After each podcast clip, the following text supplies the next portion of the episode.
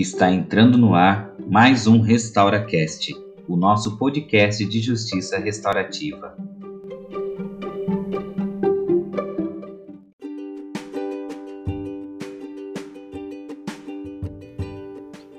O RestauraCast é um podcast de divulgação dos princípios, valores, práticas e visão de mundo da justiça restaurativa.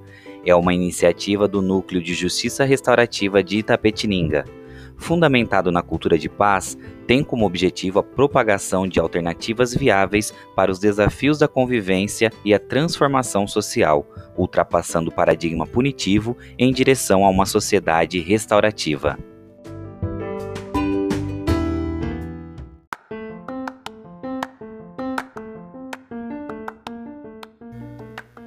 Esse é o nosso segundo episódio e o nosso tema é Valores e Princípios da Justiça Restaurativa em um Mundo em Crise. Nossa convidada especial é ela, Mônica Mumi, importante referência na implementação e na divulgação da justiça restaurativa no Brasil. Olá, sejam muito bem-vindos ao segundo episódio do RestauraCast, o nosso podcast de justiça restaurativa. Eu sou Rafael Renato dos Santos, sou coordenador do Núcleo de Justiça Restaurativa de Itapetininga e hoje contamos com a participação especial de Mônica Mumi, uma importante referência nas discussões e implementação da justiça restaurativa no Brasil. É, também conto com a presença da minha companheira aqui de entrevista, Adriana Rocha. Então, olá, Adriana, olá, Mônica, sejam bem-vindas.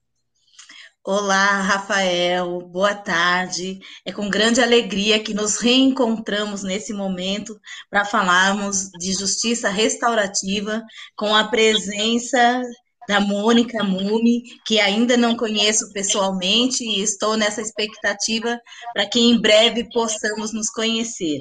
Boa tarde, Mônica, seja bem-vinda. Oi, Adriana. Oi, Rafael. Que bom estar aqui com vocês. Eu fico muito, muito feliz, grata pelo convite e desejando que seja uma boa troca. É, muito obrigado, Mônica. Muito obrigado mesmo por aceitar né, nosso convite. Eu já gostaria de apresentá-la. Então, Mônica Mumi é psicóloga, diretora do Laboratório de Convivência.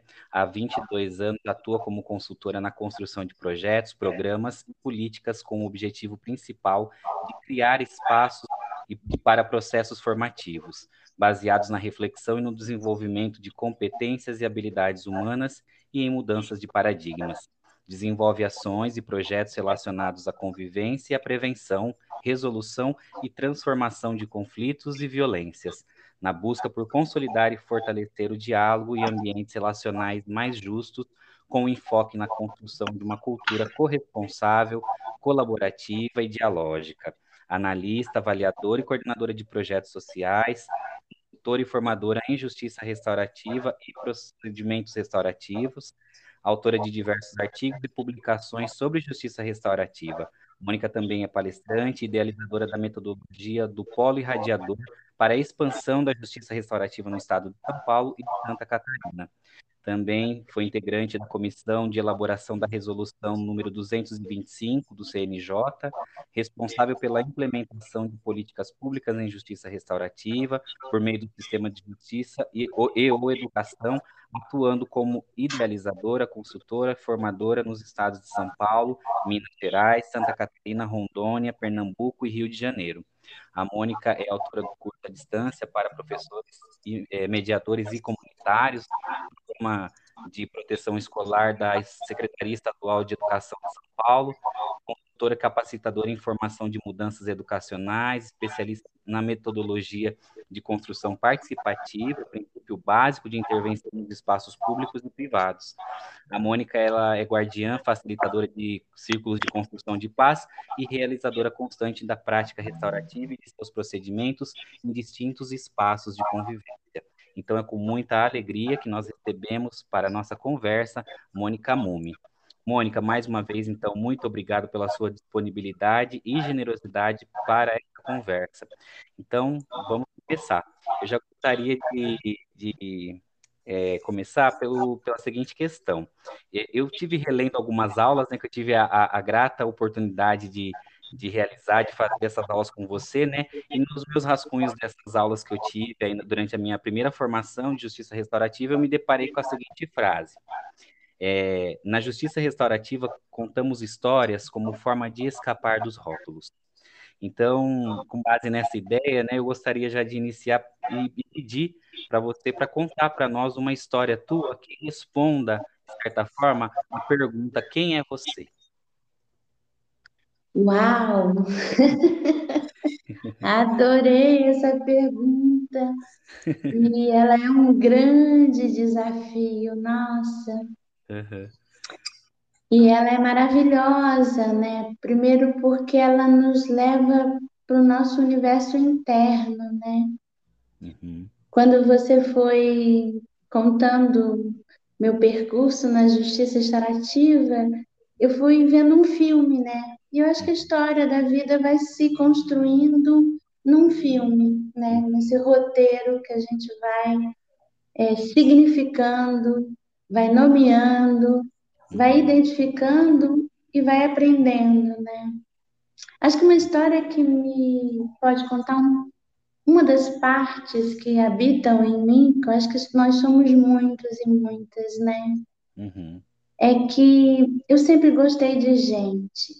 E quando eu escolhi ser professora, e eu fui de professora de crianças de dois, três anos, eu iniciei minha caminhada com esse grupo, eu essa história de ser professora me, me, me faz lembrar do quanto para mim gente é importante. Uhum. E o quanto ser professora, ainda adolescente, né, eu tinha 16 para 17 anos quando eu comecei como auxiliar e com 18 para 19 assumi minha primeira turma, me inquietava a quantidade de possibilidades que existe numa pessoa quando ela se relaciona com ela, com as outras pessoas. E eu tinha uma inquietação de como eu vou, dentro de uma sala de aula, apresentar a grandiosidade do mundo. Uhum como eu ajudo e apoio essas crianças que estão aprendendo a ler o mundo? Como é que eu vou, o que, que eu vou oferecer para elas? E acho que ali é, se instaura em mim a necessidade de produzir criativamente um processo de aprendizado que se desperta pela curiosidade. E aí eu dou um pulo quando eu encontrei a JR, que foi muito tempo depois. Uhum. E eu fiquei muito impactada, porque esse lugar de conexão com pessoas eu consegui descobrir na JR. Uhum. Isso também conta de mim.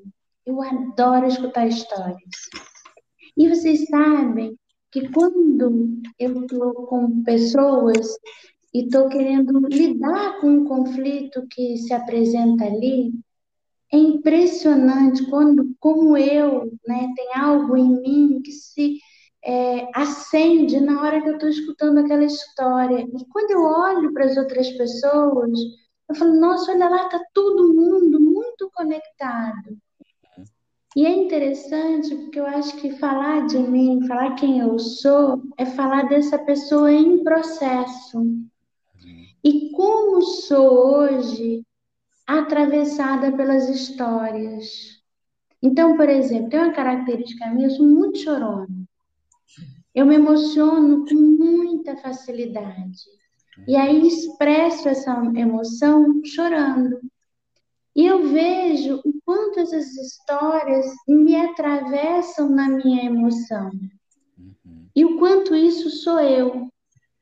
O quanto é, essa frase que você trouxe de que as histórias nos ajudam a, a sair dos rótulos, eu já vivi isso tantas vezes, que eu acho que eu também sou uma pessoa que preciso aprender que algumas coisas que me contaram que era verdade não são tão verdades assim, são rótulos.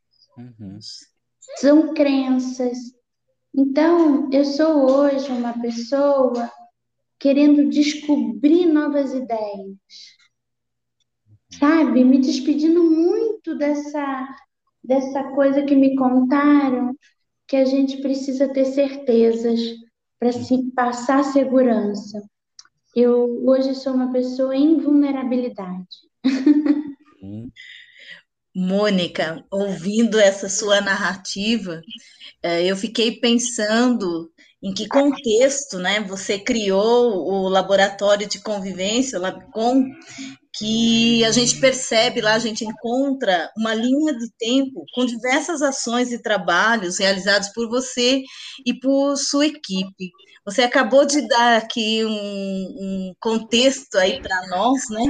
Mas eu gostaria também de saber um pouco mais dessa trajetória profissional e desses trabalhos que você desenvolve, né, ao longo de todos esses anos. E também, aí já uma segunda pergunta dentro dessa, né? E quais foram os trabalhos que marcaram você? Então, você sabe que o laboratório de convivência, ele tem esse nome justamente porque em algum momento da caminhada, é, eu me dei conta de que a gente não não está preparado para conviver, que eu não tinha sido ensinada a conviver que esse lugar de conflito tinha sido apresentado para mim como um lugar é, ruim e de que conflito eu tinha que evitar. Então, o laboratório de convivência ele nasce depois de um tempo trabalhando com a justiça restaurativa. Uhum. E o objetivo principal dele Hoje eu tenho isso muito sistematizado, mas foi primeiro intuitivo. Uhum. É juntar gente, é misturar pessoas que não estariam juntas. Uhum. Porque a gente tem uma organização social, desde a da família, separatista, né? que nos classifica, que nos enquadra, que nos contorna, eu tenho falado muito isso ultimamente, que é a sensação de que em um dado momento da vida, parece que a vida já está vivida.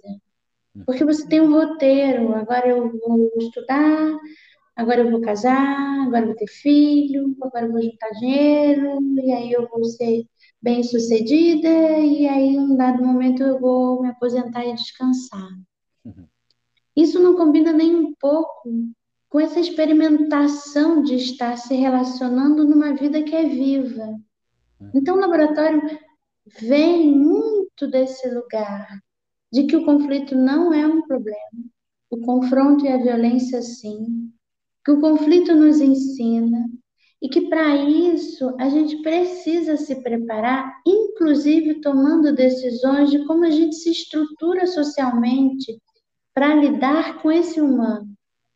Então, a minha caminhada é, na justiça restaurativa vem muito numa pesquisa, que lá no começo, a palavra justiça restaurativa me causava muita inquietação. O que, que é justiça? Justiça, para mim, era o tribunal de justiça. E eu entendo que hoje, já hoje há mais tempo, mas eu entendo que não, justiça é um valor uhum. que também está no tribunal mas que precisa estar em todas as nossas relações. É do humano.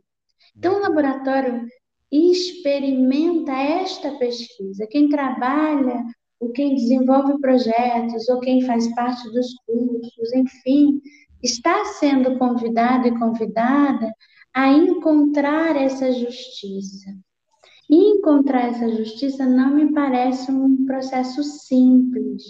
Primeiro, porque ela não é estática ela é um equilíbrio dinâmico. Relações não são apenas de uma forma. Quando eu entro em conflito, eu descubro coisas e dou passos se eu souber lidar com isso.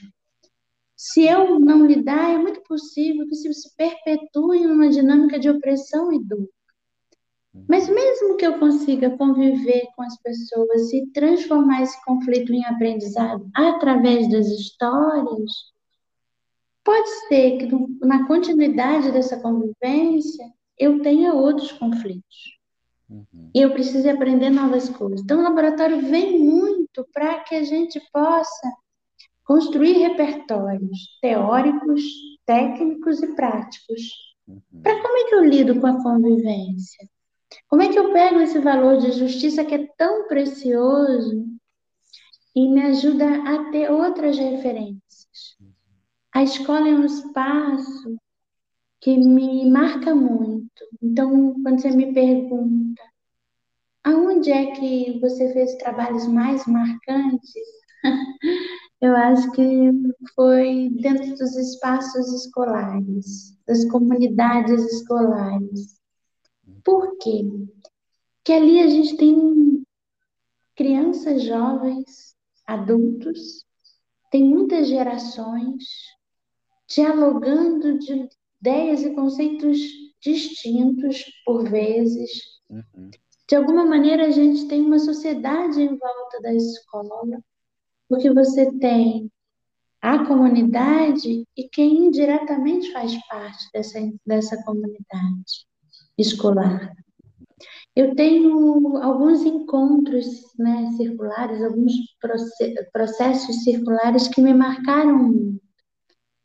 O quanto é interessante quando a gente se é, faz o exercício de se despir do que eu já sei para descobrir ali naquele encontro com as pessoas o que ninguém sabe, que é como lidar com aquela situação para transformar ela em outra dinâmica de convivência. Uhum. Então, esse, os lugares onde é, as pessoas estão dispostas a encontrar novas formas sempre me marcam. Uhum. Tem um, tem um, tem um episódio que, que eu experimentei foi quando eu fui à, escola em Suzano, após um episódio de massacre que houve lá, né? Uhum. É, ali foi muito marcante para mim, muito marcante. Alguns pontos me, me deixaram inquietações e histórias, acho que para o resto da minha vida. O primeiro é o quanto o ser humano pode se unir para lidar com coisas que são bastante difíceis.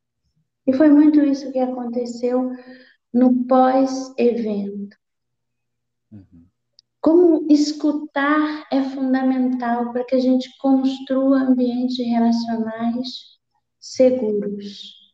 E o quanto a não escuta produz violências às vezes extremos, né? Enquanto naquela experiência eu pude nos círculos que foi que eu realizei escutar pessoas, alunos, alunas, professores, professoras, famílias, dizendo da sua dor e do quanto era importante a gente acolher aquela dor. Não porque a gente voltaria ao dia e evitaria o que aconteceu, mas para poder se lidar com aquilo. Uhum. E foi muito forte quando eu escutei em um dos círculos e eu vi depois em outros, alunos e alunas tentando entender como iam reconstruir o espaço de segurança que eles tinham dentro da escola. E eu diria a vocês que quase todos falaram. Uma maneira de lidar com a dor que eu sinto, com o medo que eu sinto, com a raiva que eu sinto, é poder falar sobre isso. Uhum. Longe de mim trazer um relato romântico, porque não tem nada é, de romântico nisso, isso é muito forte. Uhum. Mas aquilo foi um marco que teve, me trouxe a certeza de que eu quanto ser humano, preciso me relacionar com o diálogo e acolhendo essa o ser humano como ele é, né, na sua vulnerabilidade, na sua potência e na sua fragilidade. Então, todos os trabalhos que eu pude desenvolver nos espaços que às vezes as normas são rígidas, que a hierarquia é determinante.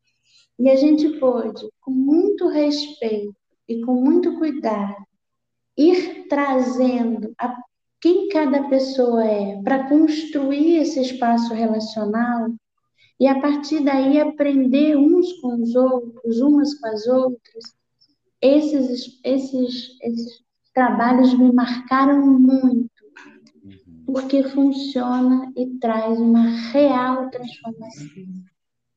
E aí, para fechar essa reflexão, eu, eu aprendo com esses trabalhos que aonde tem muita dor, a gente precisa escutar muito, tem muito diálogo, tem muita participação, que é o, o contrário do controle, da punição, da rígida regra, do silenciamento.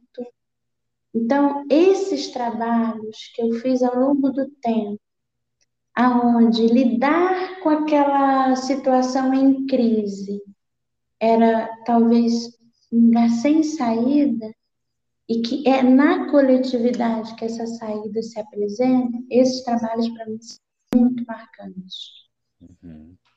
Nossa, Mônica, enquanto você falava disso, é, bom, preciso nem dizer o quanto que a gente fica tocado e quanto reverbera, né? Assim, em uhum. mim, é, é, nós iniciamos aqui no núcleo de Tapetininga, né? Um trabalho, a gente não, não começou é, com processos judicializados, né? Nós começamos por, é, por um projeto piloto envolvendo as escolas, escolas aqui de Tapetininga e também a Fundação Casa, e depois a gente acabou estendendo para um serviço que acolhe pessoas em situação de rua. Que é, aquilo que parecia ser é, um projeto piloto, assim, com é, de, de, forma despretensiosa, na verdade se mostrou um grande desafio. E acho que quando você traz essa história da escola, né, os desafios, o que, que é essa ambiência da escola, né, o quanto que ela envolve, ela, ela atravessa a sociedade atravessada por ela, com várias gerações ali, então é, me fez lembrar do, do, do grande desafio que a gente tem pela frente, né, aqui no núcleo de Tapetininga, que é trabalhar é, primeiro, no primeiro momento com as escolas, né? Mas você toca em alguns pontos que eu gostaria realmente de, de ouvir você falar, porque eu li alguns textos teus, né? E eu percebi que você faz uma distinção entre conflito e violência a todo instante você marca essas duas, esses dois termos, né, de forma distinta. Então, eu gostaria que você pudesse falar um pouquinho para a gente, né, dessas diferenças entre conflito e violência, né, para a gente, porque a ideia também do nosso podcast é para que as pessoas que ainda não têm contato com a justiça restaurativa possam se aproximar, né. Então, eu gostaria de ouvi-la falando sobre essas essa distinção entre conflito e violência. Primeiro quero celebrar né, o Núcleo de Justiça Restaurativa de Itapetininga, uhum. né, celebrar muito quando você fala né, de que foi algo que foi se construindo.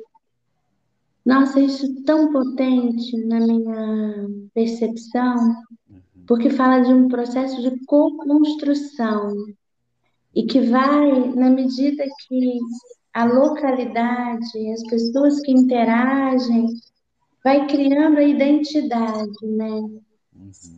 A identidade que pode trazer muita pertinência para um processo, que vai trabalhar com conflito, né? Uhum. O conflito, para mim, é interessante porque eu aprendi que conflito, quando criança, não era para ser expresso eu tinha era que desconsiderar.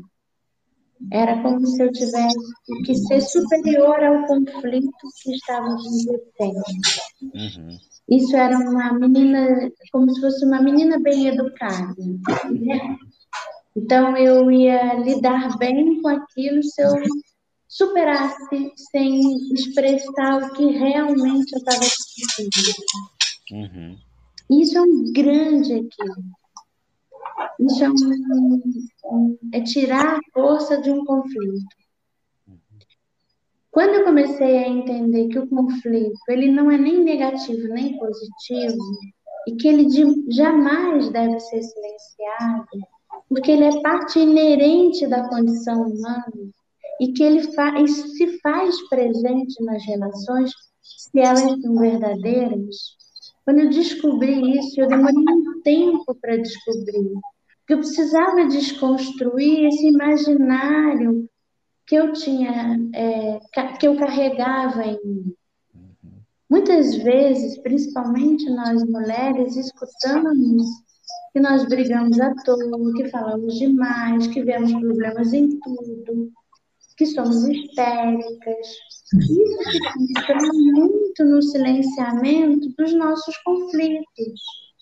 Eu posso falar muito bem sobre o meu conflito sem produzir nenhuma violência, mas é muito provável que se eu silenciar minhas inquietações, eu vou produzir violência. Primeiro em mim. E uma violência silenciada, ela com certeza, em algum lugar, ela vai se manifestar. Seja em mim mesma, seja na, na relação com as outras pessoas. Então, essa violência, que é uma expressão, né? O Marshall Rosenberg tem uma fala sobre violência que é linda, que é um pedido desesperado e atrapalhado de ajuda. E se a gente pensar nas nossas violências, a gente vai perceber que isso é muito real. Quando eu pratico uma violência, eu estou com alguma coisa em desarmonia. Eu estou pedindo alguma coisa, não da forma adequada. Uhum. Talvez de uma forma muito ruim. Uma, uma violência extrema Talvez esteja nela contida alguns pedidos de ajuda que foram se perpetuando e que consolidaram uma expressão só de violência. Uma violência física, uma violência verbal, uma violência é, de muitas nuances. Uhum. E a gente, é, quando fala disso, não pode esquecer de forma nenhuma as violências estruturais. Então, tem uma diferença gigantesca em eu entrar em conflito e divergir, porque a divergência é saudável. Eu não preciso concordar com as pessoas, eu preciso escutar as pessoas. E talvez de um lugar de escuta eu possa me aproximar e aquele conflito que foi expresso com a minha divergência de opinião me leve para um novo lugar. Então, no conflito tem potencial criador, criativo, de um outro, outra percepção, de entender alguma coisa com uma nova perspectiva. Então, isso é muito saudável. Só que eu, por exemplo, né, olhando para a minha história, eu penso, nossa, não foi assim que, que eu aprendi sobre o conflito. Para mim, conflito era uma palavra proibida. Com isso, eu perdi muitas oportunidades de saber sobre mim mesma. Uhum. Agora, a violência, principalmente a estrutural, e falar de justiça restaurativa é falar dessas violências estruturais, porque senão eu apenas vou responsabilizar a pessoa. Eu não vou ampliar essa reflexão, o convite a repensar para outras pessoas que são esse, essa, é, é, que fala da coletividade. Então, quando a gente fala de violência, a gente está falando de racismo, uhum. machismo, atitudes opressoras, atitudes preconceituosas. A gente está falando de mais-valia de alguns seres humanos e menos-valia de outros seres humanos. Uhum. Então, quando a gente aprende a lidar com os nossos conflitos, sejam individuais, relacionais, institucionais e sociais, a gente também começa a criar uma outra dinâmica em relação à violência que é evitável. Uhum. A gente pode e deve evitar a violência. Mônica, eu estava pensando aqui, enquanto você fazia essa reflexão a respeito de conflito, confronto, violência, é, da importância que nós, como facilitadores que somos, né, eu também trabalho com mediação, é, de levar essas informações realmente às pessoas que às vezes ainda estão imaginando é, que justiça restaurativa é algo é, que, que visa proteger a pessoa que cometeu um determinado delito, né?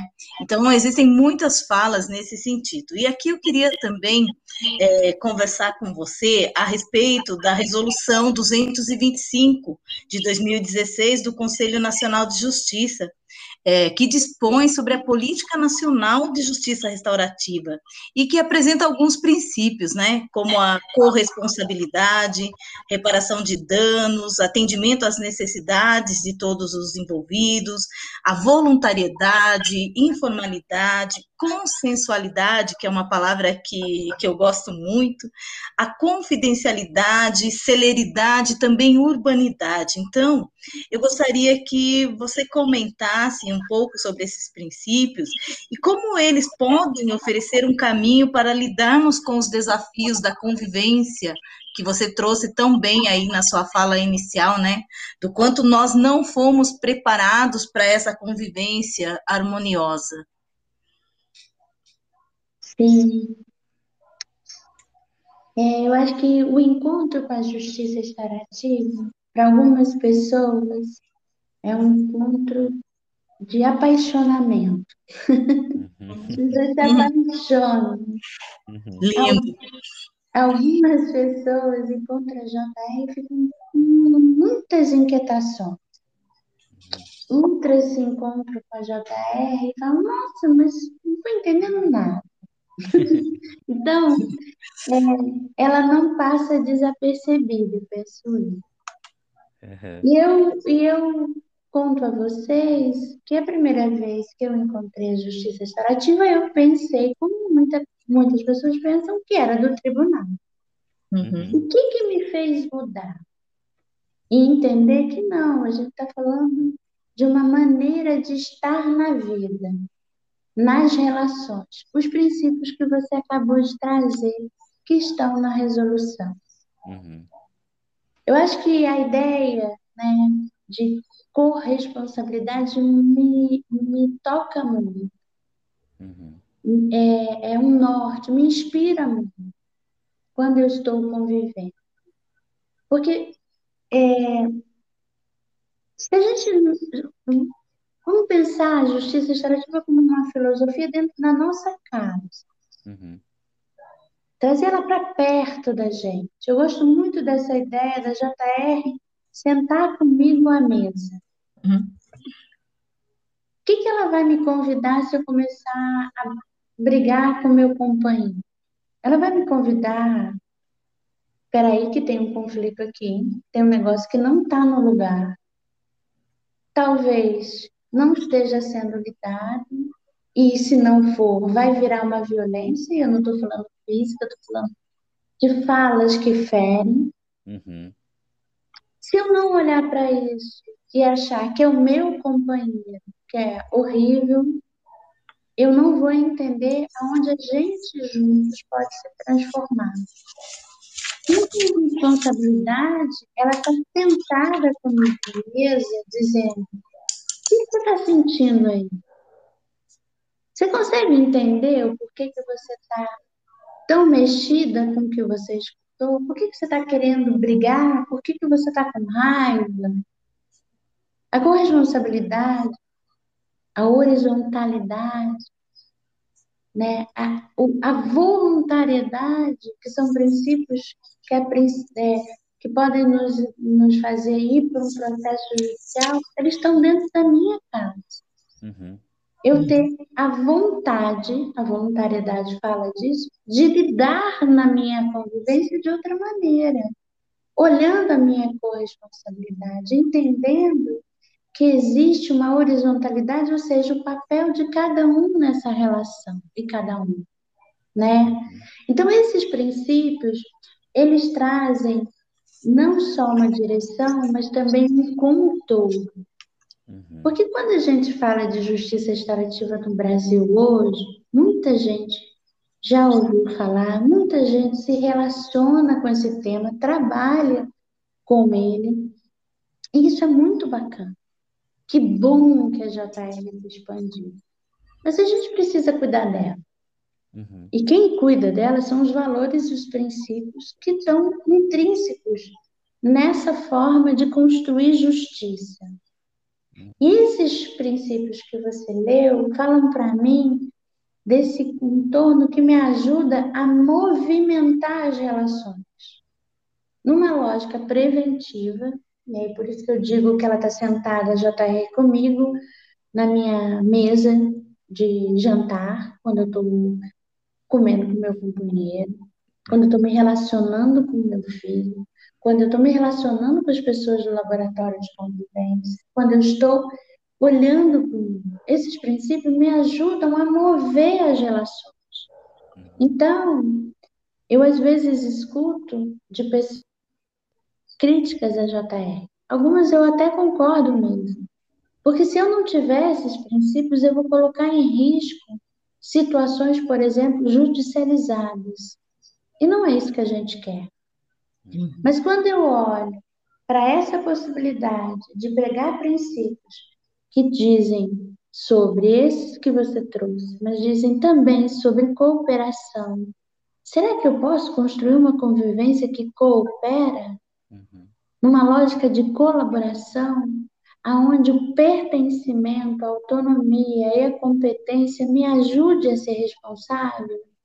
Por isso a corresponsabilidade para mim é um ponto central, porque a punição não vai me ajudar a transformar.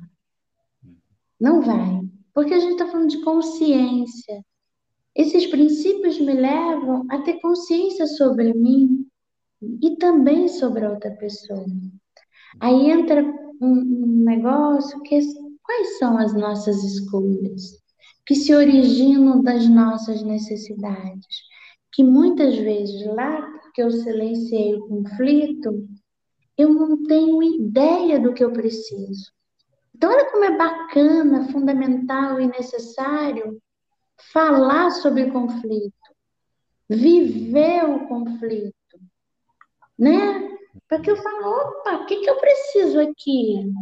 O que, que eu não estou sendo atendida? Por que, que eu não me sinto reconhecida?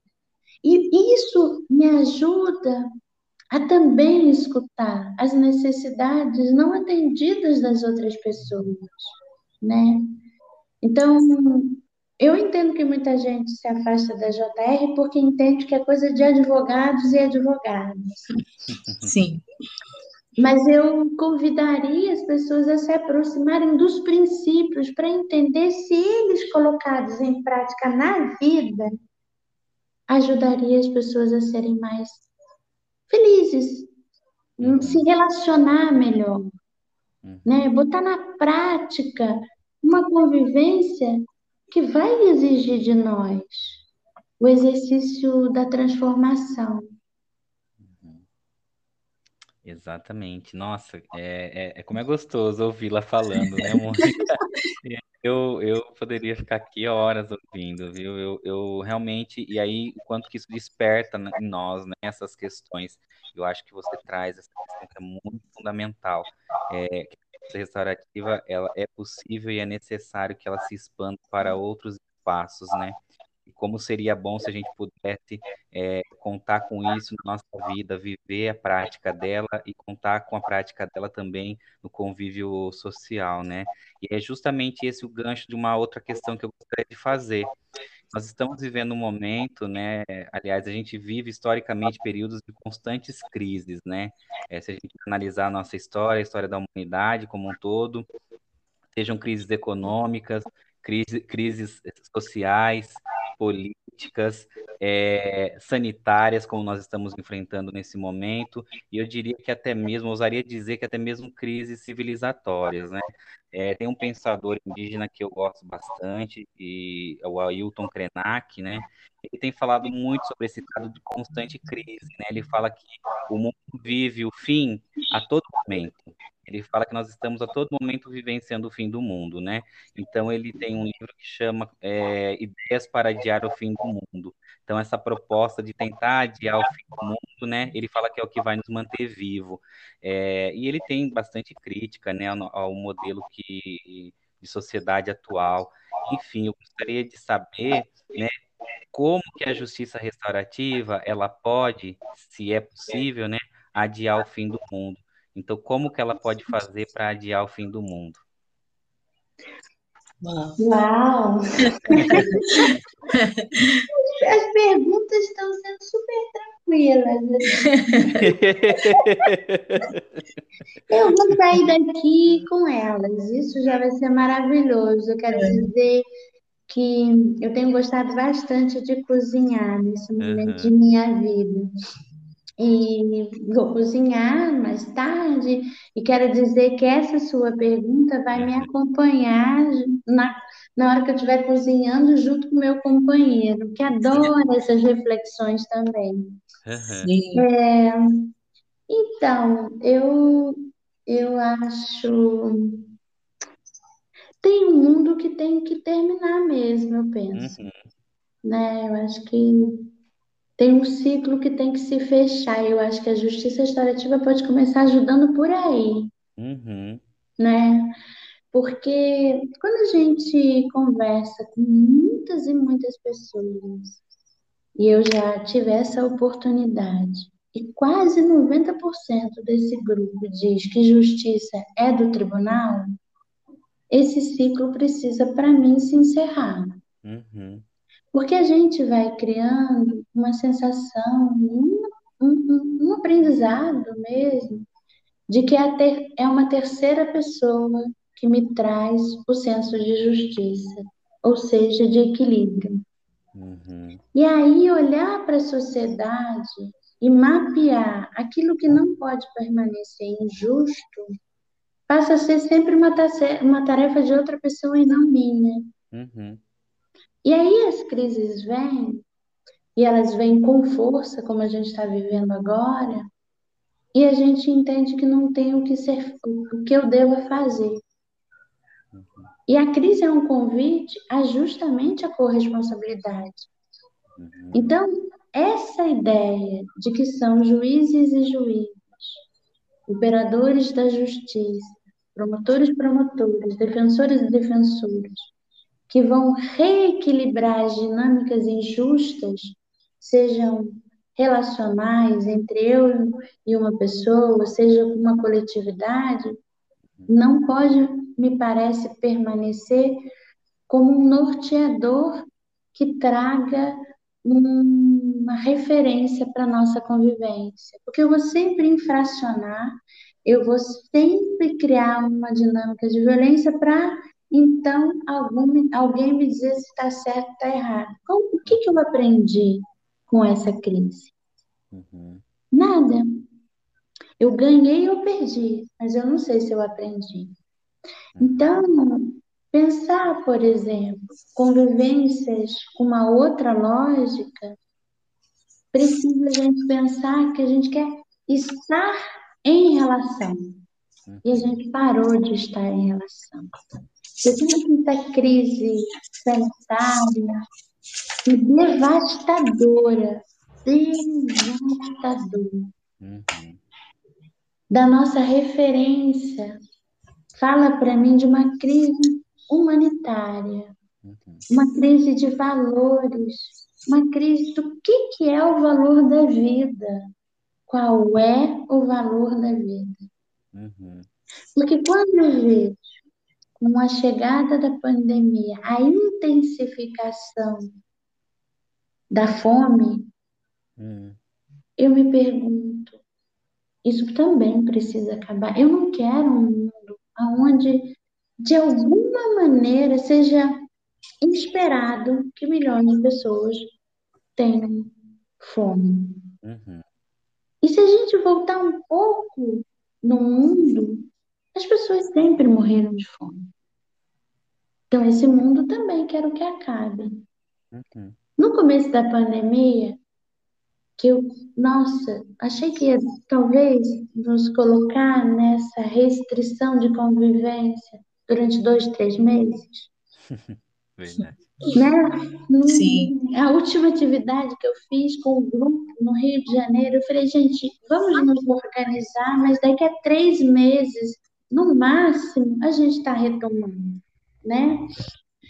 É, eu tinha uma expectativa de que essa crise tamanha de proporções é, inimagináveis que tocam em muitas áreas de nossas vidas iam nos conectar em lugares diferentes. Uhum. Eu não tenho mais essa expectativa. Uhum. Eu não acredito que a gente saia necessariamente melhor. Então, isso me fala de que esse valor de justiça não está sendo colocado na prática. Quem é que está aí pensando qual é o valor do que vai comprar? Quem tem recursos financeiros que vai fazer um pedido no supermercado para passar um final de semana comendo uma coisa gostosa? Será que a gente está pensando se aquilo que eu compro pode se transformar em comidas, em uma comida básica para alguém que está passando fome? Uhum. Será que isso habita nossos, nossas reflexões? Será que eu consigo perceber que tem um desequilíbrio permanente no mundo? Eu penso que isso só passa a ser presente na minha vida se a justiça for minha companheira de reflexões para olhar para o mundo.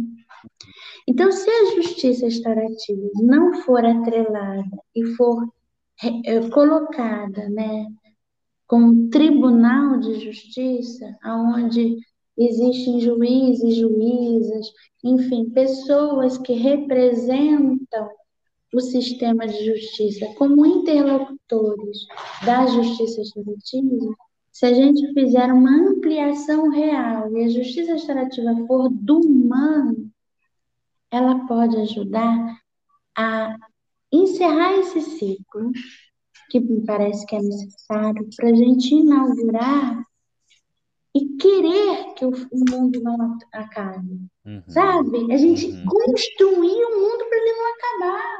Porque ele dá conta. A natureza dá conta de sobreviver sem a gente, né? Uhum. A gente viu isso, inclusive, agora, na pandemia. Então, eu acho que é isso, JR. No lugar de uma filosofia que fala das relações vivas e potentes, no equilíbrio justo, ela vai dizer para as próximas gerações: ah, que legal, eu quero que o mundo exista.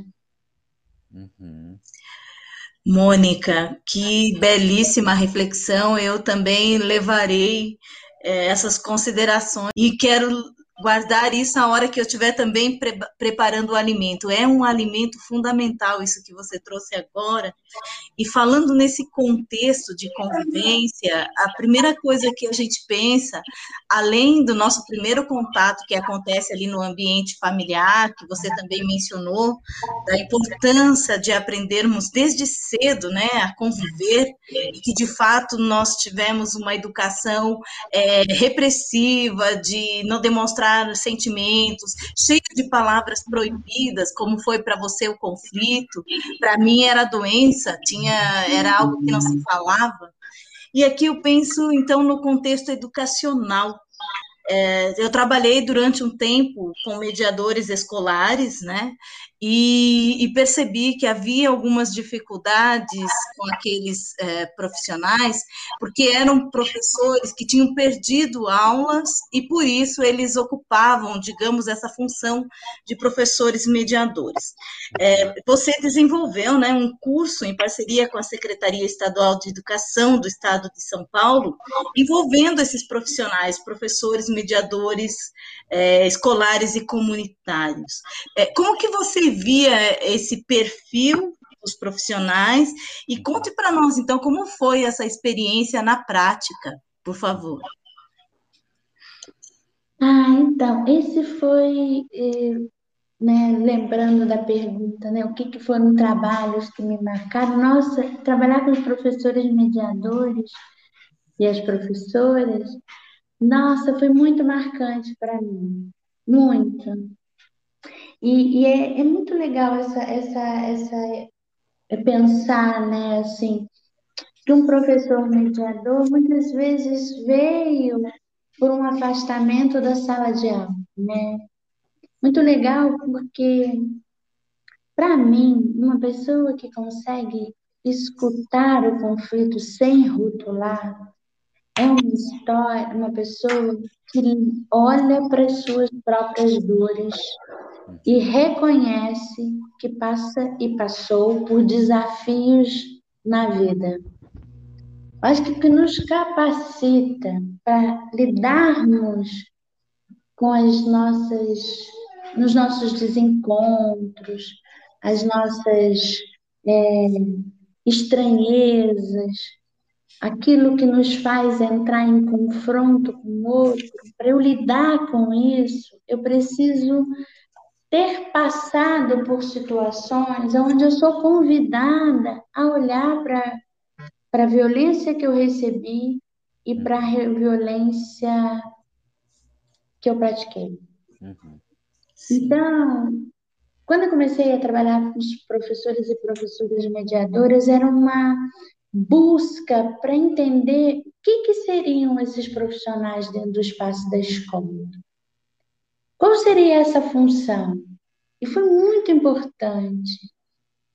É, a parceria com o Felipe, né, que foi a pessoa que me chamou para começar esse trabalho, e a Beatriz, eu lembro de tantos e tantas conversas para a gente ir co-construindo a partir da realidade das escolas o que, que era ter um profissional que tem uma formação na área de educação, uhum. que trabalha com o aluno numa perspectiva pedagógica, que ele possa mediar as relações, sendo ele parte desta comunidade escolar. Uhum. E essa característica do programa me encantava muito. Porque eu entendo que justamente porque eu olho para as minhas dores, é que eu consigo olhar para a dor das outras pessoas. Se eu sou professora numa escola que sei dos desafios, eu vou poder contribuir como parte e não como uma pessoa acima, como muitas vezes a gente deseja que alguém diga se eu estou certa ou errada no meu conflito. Uhum. Então, construir esse programa foi muito importante porque, primeiro, eu vinha de uma escola, né, eu trabalhei em todas as funções dentro do espaço escolar. Segundo, eu acredito na educação como um processo formativo e eu entendo que a comunidade escolar tem como função formar pessoas que saibam lidar com os que sentem, com aquilo que sente. Não o saber, um saber apenas. Eu digo apenas porque eu posso saber muito, mas não sei lidar comigo. E saber lidar comigo é mediar minhas emoções, é transformar minhas relações. Então, o professor mediador, para mim, fala desse profissional que está com as suas é, com a sua sensibilidade, com a sua capacidade, com a sua sabedoria a serviço disso. E a escola, na hora que tem um professor mediador, um programa como esse, assume que ela quer trabalhar as relações. Que é aquilo que eu falei sobre a experiência em Suzano. Uhum. A maior potência daquela escola foi trabalhar as relações poder lidar com aquilo que estava se sentindo. E ali construir um espaço seguro. Quantas vezes, no meio dessa crise que a gente está falando aqui, que traz a pandemia, o que está nos fortalecendo é lidar com as nossas emoções. É poder entender o que nos dá segurança, o que a gente precisa. O espaço da escola, um programa que diz: eu não vou é, punir pessoas, eu não vou controlar comportamentos, eu vou dialogar. E quando a gente fala isso, muitas pessoas já me disseram: ah, então agora todo mundo pode fazer tudo, qualquer coisa, que aí você conversa, tá tudo bem. Não, estou falando sobre lidar com as consequências daquilo que você fez, daquilo que você sente. E minha gente, não é simples fazer isso. Muito mais fácil fingir que não está acontecendo. Uhum. Então, o professor Sim. mediador fala justamente: vem aqui, amigo. Então, você deu um soco ali, né? O que, que aconteceu aqui? V vamos, vamos lidar. Olha ali a dor de quem recebeu o soco. Uhum. Ah, mas você sabia o que aconteceu? Você entende por que, que eu dei um soco? Ah, não, mas eu quero entender. Vamos entender junto. Então, ter esse profissional é assumir a escola, a escola como um lugar que não tem controle, tem consciência, uhum. sabe? Tem responsabilidade. E não responsabilidade de obrigação, responsabilidade porque eu vou, eu sou parte dessa história. Então, acho que o professor mediador, quando se construiu o programa, e todas as vezes que eu tive a alegria imensa de estar nos processos formativos, nas palestras, nas trocas, nos documentos escritos, a gente estava reunindo um grupo de profissionais que estava em processo de formação, porque uma coisa eu aprendi nesse tempo, trabalhando com a JR, ninguém está pronto. Uhum. Ninguém está pronto. O que eu posso estar é me capacitar, fazer cursos, estudar. Isso é fundamental. Eu não posso só pegar um guia, ler e achar que eu estou ok, porque é muito a ser desconstruído. Então, é uma entrega, é um mergulho, é uma desconstrução. Então, tem um, um preparatório para falar: bom, aqui é o, é o mínimo para eu ir. Cada vez mais, a JR tem que ser um mergulho profundo. A superficialidade é um grande perigo para a JR. Uhum. Mas a gente não vai estar tá pronto e não vai estar tá pronto. A gente vai estar tá em processo permanentemente. Isso é uma das coisas incríveis que a, o programa inicial professores mediadores tinham. Uhum. Legal. É, nossa, como é interessante. Eu, eu também estou com uma, uma curiosidade, é, Mônica, é, de, de conhecer e saber sobre a metodologia do polirradiador em justiça restaurativa, né?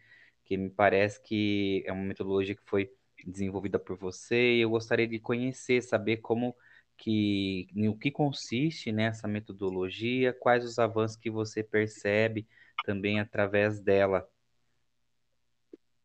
É interessante, né? Porque eu sou uma pessoa que gosto da subjetividade, eu gosto das histórias, eu gosto de, dos mergulhos profundos. Uhum. Mas tem algo que, para mim, depois que eu visito essa subjetividade, precisa ter uma objetividade. Uhum. Eu, eu, sinto, eu pergunto muito nos encontros que eu faço de resolução de conflito, aonde está a materialidade das boas intenções.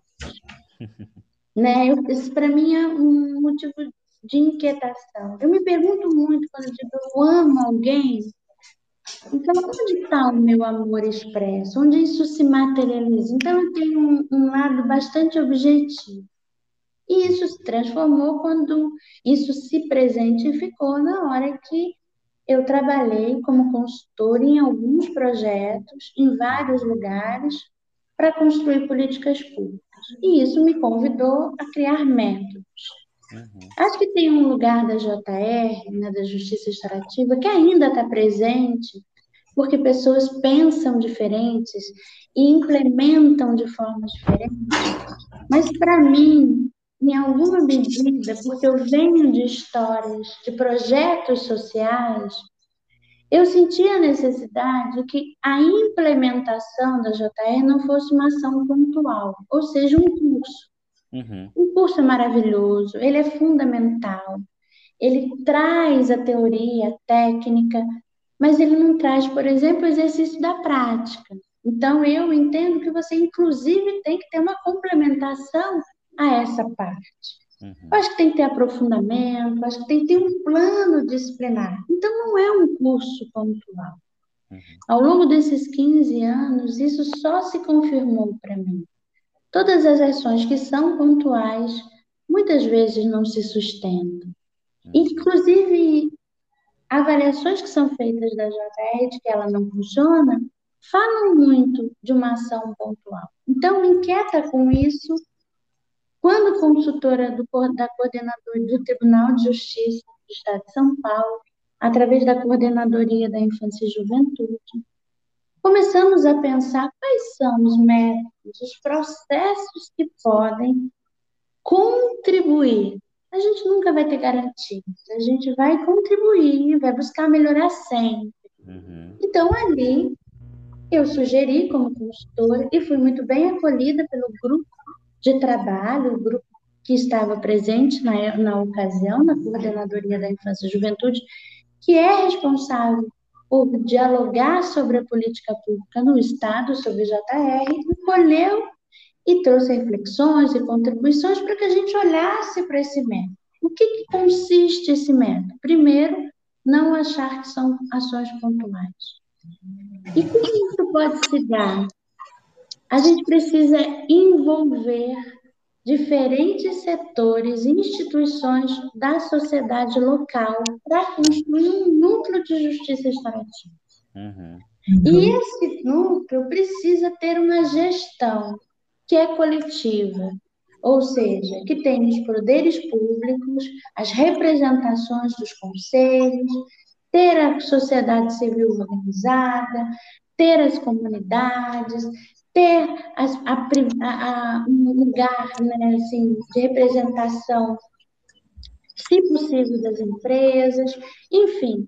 Eu comecei a contar de que a gente precisava pre, é, é, preparar esse terreno uhum. para que a formação não viesse, por exemplo, que eu observo muitas vezes isso acontecer, de repente, uma pessoa que está no poder público é chamada para fazer uma formação que nem escolheu fazê-la, uhum. que nem tem o interesse naquele tema e assunto. Então, a gente, com o polo radiador, você cria uma estrutura de um grupo gestor que se reúne, constrói quem é, né, quem é essa coletividade, que vai receber essa formação, que vai receber a orientação a essa prática e que vai desenvolver o trabalho. Uhum. Então, fundamentalmente, os polos irradiadores transitam nesse caminho, sempre com muita flexibilidade, sempre entendendo a realidade local, porque essa é a beleza, você poder escutar para fazer mudanças mas que a gente possa entender a justiça extrativa como um projeto que vira um programa, que vira uma lei construída socialmente, como é o caso da cidade de Santos. Uhum. Né? Não é eu chegar e falar, bom, eu tenho aqui como consultor uma lei com elementos fundamentais. Isso a gente já tem e seria até simples, porque a gente tem muitos ideias sistematizadas, mas é como que a gente envolve socialmente as pessoas para que elas queiram construir núcleos de justiça extrativa que façam sentido para aquela localidade. Uhum. Então, o polo radiador fala fundamentalmente disso. O último polo radiador que eu implementei foi na cidade do Rio de Janeiro, no bairro de Santa Cruz, com o apoio de muitas instituições, num trabalho de rede, para que a gente possa justamente construir um entendimento sobre conflito, violência justiça e como que essa comunidade, que é uma comunidade aprendente sobre como se relacionar a partir do valor de justiça, pode lidar com seus desafios. E aí eu acho que tem um ponto para finalizar que é fundamental.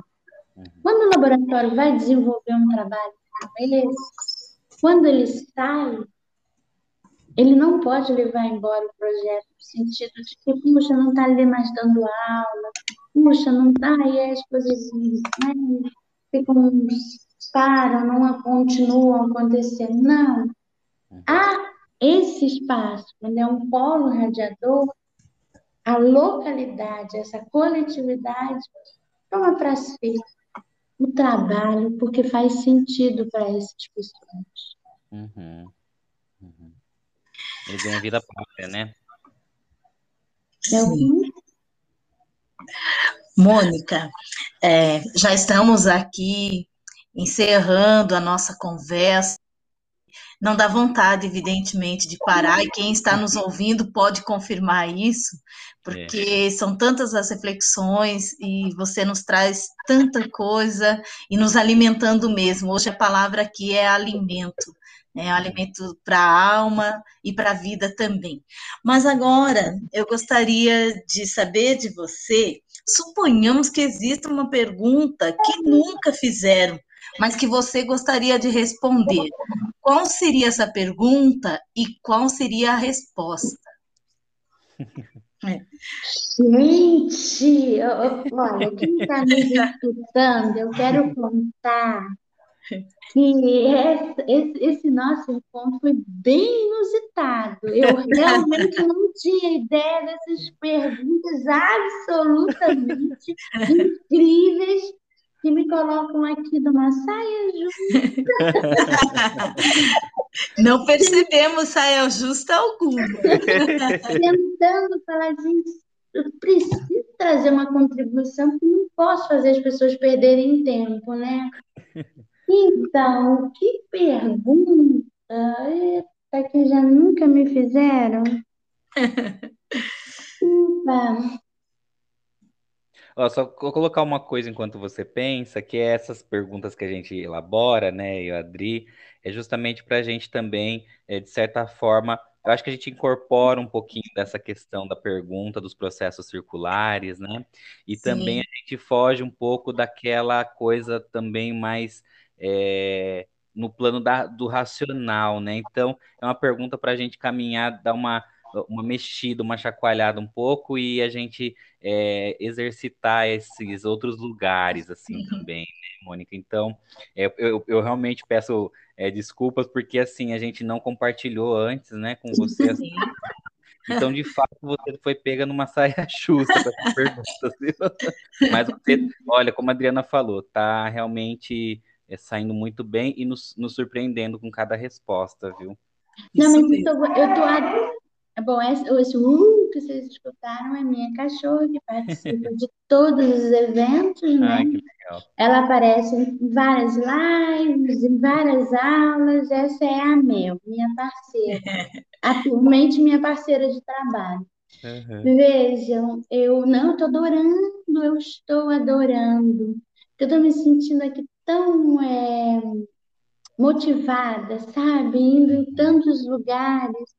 Tem tempo que eu não vou nesses lugares, né?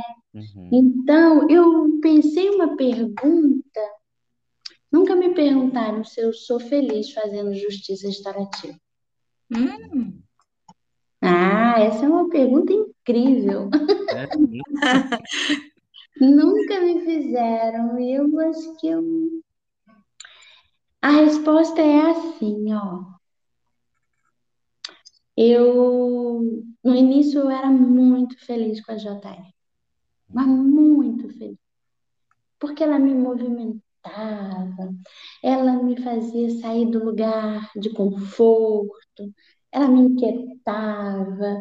Então, eu olhava para aquilo tudo, eu olhava as minhas contradições, mas aquilo me fazia estar em movimento. Como eu fiz a justiça restaurativa viajando muito, no começo era muito legal, sabe? Uhum. Porque eu conhecia muitos lugares, eu conhecia muitas culturas, muitas formas de convivência.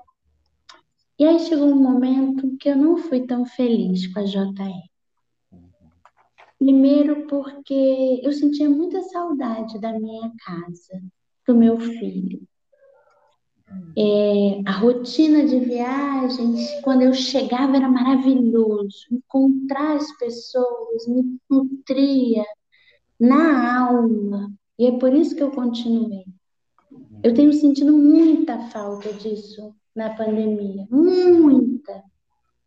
Mas o trânsito, né, entre um lugar e outro, a coisa da viagem, né, propriamente, eu falava, nossa, como eu fico cansada. Uhum. E eu tinha a sensação de que, nossa, mas eu não estou convivendo com meu filho. Então tinha isso e ao mesmo tempo teve uma hora que eu ficava, teve uma hora que eu levei um susto muito grande quando eu vi que as pessoas resistiam muito a JR. Uhum. É, eu era tão apaixonada por aquilo, mas por que as pessoas não gostavam? Eu queria que todo mundo gostasse. Eu queria convencer todo mundo. E aí, acho que eu fiquei um pouco decepcionada. Uhum. E aí teve um, também um tempo que eu me entristeci com a superficialidade da JR, como uma técnica fosse resolver todas as questões. Uhum. Sim. Uma pouca disponibilidade para um mergulho mais profundo. Mas de um tempo para cá, uhum. eu voltei a ser muito feliz com a JR. Porque ela me faz sentir esse, esse lugar, assim, dessa pergunta: o que ela faz para o mundo não acabar? Uhum. Sabe? O que, que ela faz? Ela, o que, que ela me traz? E eu tenho vivido um momento agora de muitas descobertas, de muitas outras saberes e pensamentos, e teorias que podem me ajudar a compreender a JR de uma nova perspectiva. Então, se vocês quiserem saber, no cômputo geral, uhum. eu sou muito feliz trabalhando com a JR.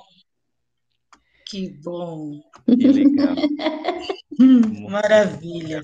É, realmente, é, você nos surpreende cada resposta e eu quero agradecer assim, imensamente a generosidade de, de participar conosco. Né? A gente sabe que mesmo durante a pandemia, é, o, o, o, trabalho ainda continua, né? E então eu quero agradecer imensamente a sua disponibilidade, né? De, de estar conosco, porque realmente eu, eu, sinto que eu senti durante essa experiência de conversar com você que a gente está fazendo um processo circular, sabe?